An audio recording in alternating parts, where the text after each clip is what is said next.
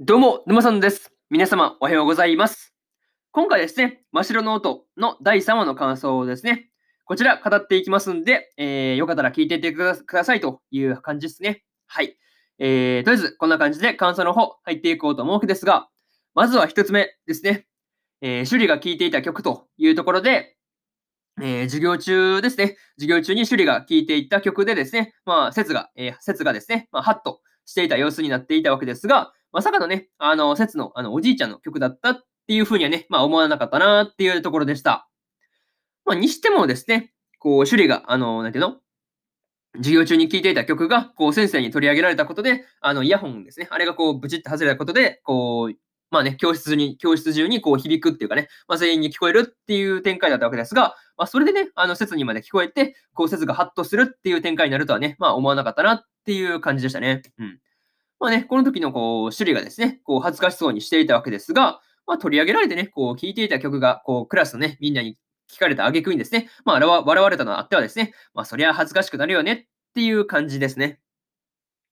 感じ、感じしません？なんかこう、恥ずかしいですよね。なんかこう、自分が聞いてるやつ、こう、プチってね、言って、こう、全員に聞こえられてから、あげく笑われるですわけですからね。うん、笑われなかったとしても結構恥ずかしいなっていう話なんですよね。うん。まあ、そういうところが、こう、結構ね、うん、ちょっと首里かわいそうっていうふうに思ったっていう、まあ、それだけの話なんですけど、なかなかその辺がありましたという感じですね。うん。でもね、こう、趣里が、こう、おばあちゃんの口ずさんでいた曲をですね、まあ、探す目的で、こう、三味線愛好会に所属、所属ね、まあ、所属をしていたっていうわけなんですが、まあ、どうしてね、あの、趣里が三味線愛好会に入ったのかっていう部分ですよね。この部分の、こう、謎というかね、まあ、そういう部分が、こう、解けたっていう感じですごく良かったなっていう話でした。うん。まあね、えー、まあそういうところで、こう、あなるほどね、こう、趣里が、あの、そういう理由で三味線愛好会に入ってたのかって分かったことによって、まあちょっとスッキリしたっていう話で、まあね、えー、ここにこう、まあね、施設とかが入っていくのかなとかね、まあそういうところがまだまだ、あのね、そうですね、まあ、三味線愛好会まだまだ全然人数いないわけですが、まあね、どんどん人数が増えていけばいいのかなっていうふうに思ってるっていう、まあそういうところもありますね。うん。とりあえずこれがですね、一つ目の感想である、えー、趣里が聴いていた曲というところになります。はい。で、次、二つ目に入っていくわけですが、二つ目がライブへ行こうというところで、えー、小籔先生の提案でですね、あの、施設たちがですね、高校の、まあ、卒業生である、えー、上木清流の、あの、ライブに行くことになってましたね。うん。行くことになっていたわけですが、まあ、その理由がですね、あの、上木清流がイケメンだったからっていうね、うん、まあ、なんとも、まあ、なんていうかね、もう安直というか、うん、なかなかそういうところがありました。そう。いや、イケメンだからって言って行くっていう、その先生もなかなかやるなっていうふうに思いますよね。うん。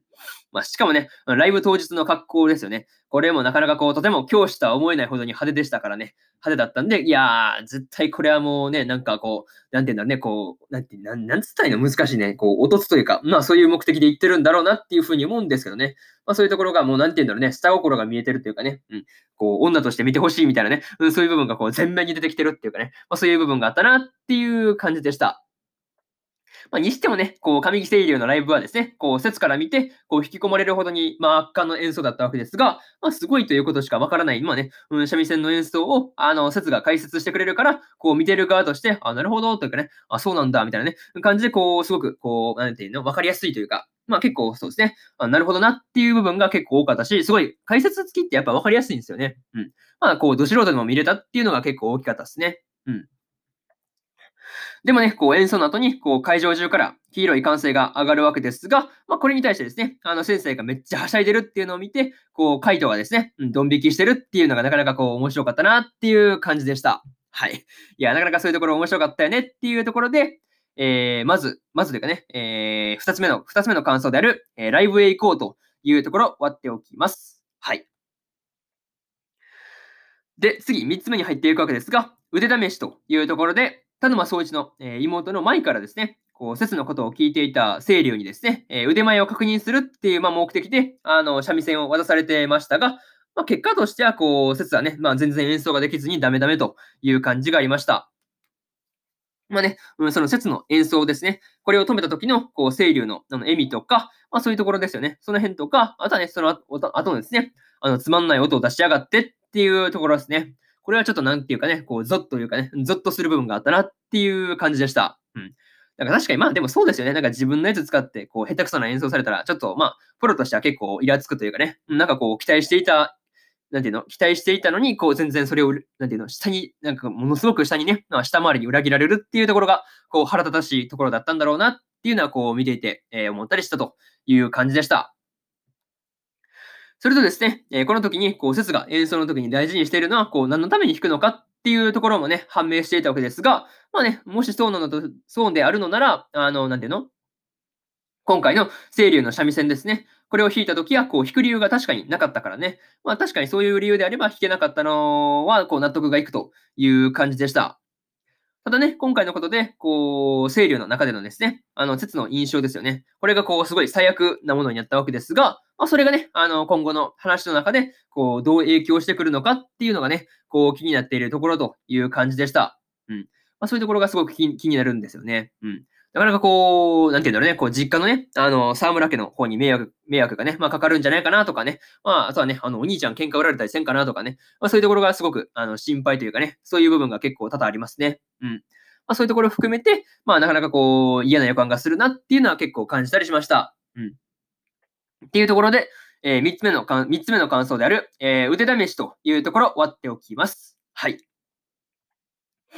で、最後にというパートに入っていくんですが、今回ですね、説がこう、清流の前で三味線をいつもみたいにね、あの、うまく弾けなかったっていうのは、ちょっとね、残念なところだったなっていう感じでした。うん。まあ結構惜しかったよね。そう。まあ惜しかったというか、全然今回はまああかんかったなっていう感じなんですけど、まあね、うん、いつもみたいに弾けていれば印象はどう変わっていたのかな、みたいなことは思うんですけどね。うん。まあそういうところは惜しまれるんですけど、まあね、弾けなかったものは仕方がないからね。まあそういうところはまあ気にしても仕方がないのかなっていうふうにも思ったりします。はい。まあでもね、こう、桜の言葉を聞いて、こう、説がですね、あの、首里のおばあちゃんの疎開先で聞いた思い出の曲ですね。まあ、これを本人の前であの演奏するっていうことをね、まあ、約束していたわけですが、まあね、次回あたりで弾きに行く感じなのかなっていうのは思ったりしてますね。うん。どうなんだろうね。うん、まあ次回で準備して、そのまあ、その次の次ですね。再来週あたりでまた演奏っていうことになるのかな。まあ、それがわかんないんですけど、まあね、何にせよ、まあ、そういう回が来るっていうのはまあ確定したという話でした。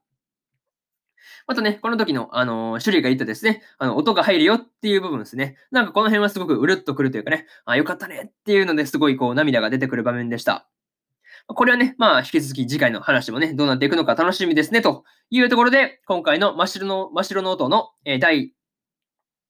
第3話の感想の方、終わっておきます。はい。